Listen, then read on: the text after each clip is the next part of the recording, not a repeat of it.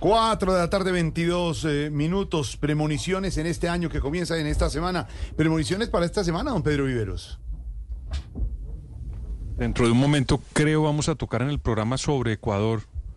Es mi premonición que se va a agudizar mucho la violencia en el país vecino, porque creo que la lucha de este nuevo mandatario del, del presidente Novoa tiene un mandato por restablecer la democracia y la seguridad en ese país y sacar a los grupos vinculados al narcotráfico y al crimen organizado. Le tocó a este momento, la última medida que tomó fue decretar eh, el decretar y perdóneme la redundancia y hacer un decreto para declarar el conflicto interno de ese país. Esa es una medida constitucional muy compleja porque le permite al presidente tomar acciones militares eh, bastante complejas que pueden tener consecuencias incluso en el derecho internacional humanitario si no se tiene en cuenta. Entonces creo yo que la situación cada minuto en Ecuador es más compleja, Jorge Alfredo, y por eso creo yo que una de mis premoniciones es que va a haber mucha más violencia desafortunadamente en el país vecino. Puesto de trabajadores en un canal de televisión que ya iremos a Quito, a Ecuador, para que nos cuenten y ampliar esa información. Como dice usted, muy delicada la situación en el país vecino. Premoniciones para esta semana, don Álvaro Forero. Premoniciones para esta semana, Silvia Patiño. Pues Jorge Alfredo, mire, mi premonición es que esta tarde a las 6 de la tarde el DANE va a dar a conocer la cifra de inflación del mes de diciembre, pero también la inflación del año 2023. ¿Cuál es mi premonición? Que si se cumple la expectativa que tiene el gobierno y el ministro de Hacienda, lo que va a pasar es que la inflación del año pasado va a quedar por debajo del 10%, Jorge. Es decir, que la cifra finalmente va a quedar en un dígito. Esa es mi premonición para esta semana. Premoniciones para esta semana. Don Álvaro, ¿tiene prendido el micrófono encendido en este momento? ¿En on el sí, micrófono? Señor. Bueno, Sí, señor. ya que tiene encendido el micrófono, cuéntenos cuál es la premonición para esta semana.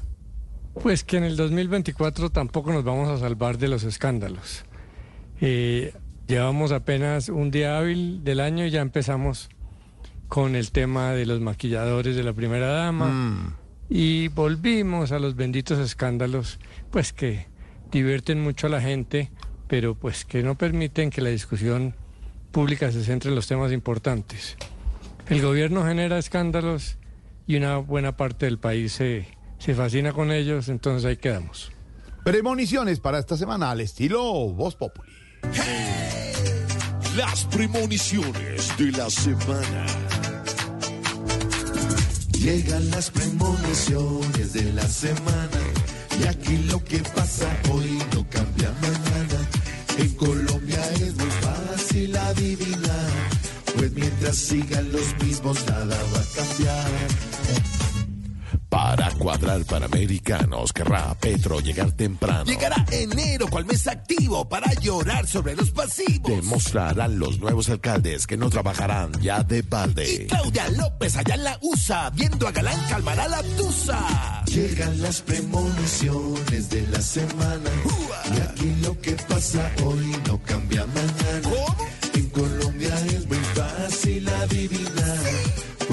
Sigan los mismos nada va a cambiar. Entre el gobierno y la disidencia seguirá el juego de la paciencia. Moreno de caro por payaso pasará del acoso al ocaso. La fiscalía estará a dos metros del angelito Nicolás Petro. Y con el caso de Arturo Char no se volverán a descachar. Fueron las premoniciones de la semana y aquí lo que pasa hoy no cambia mañana. En Colombia es muy fácil adivinar.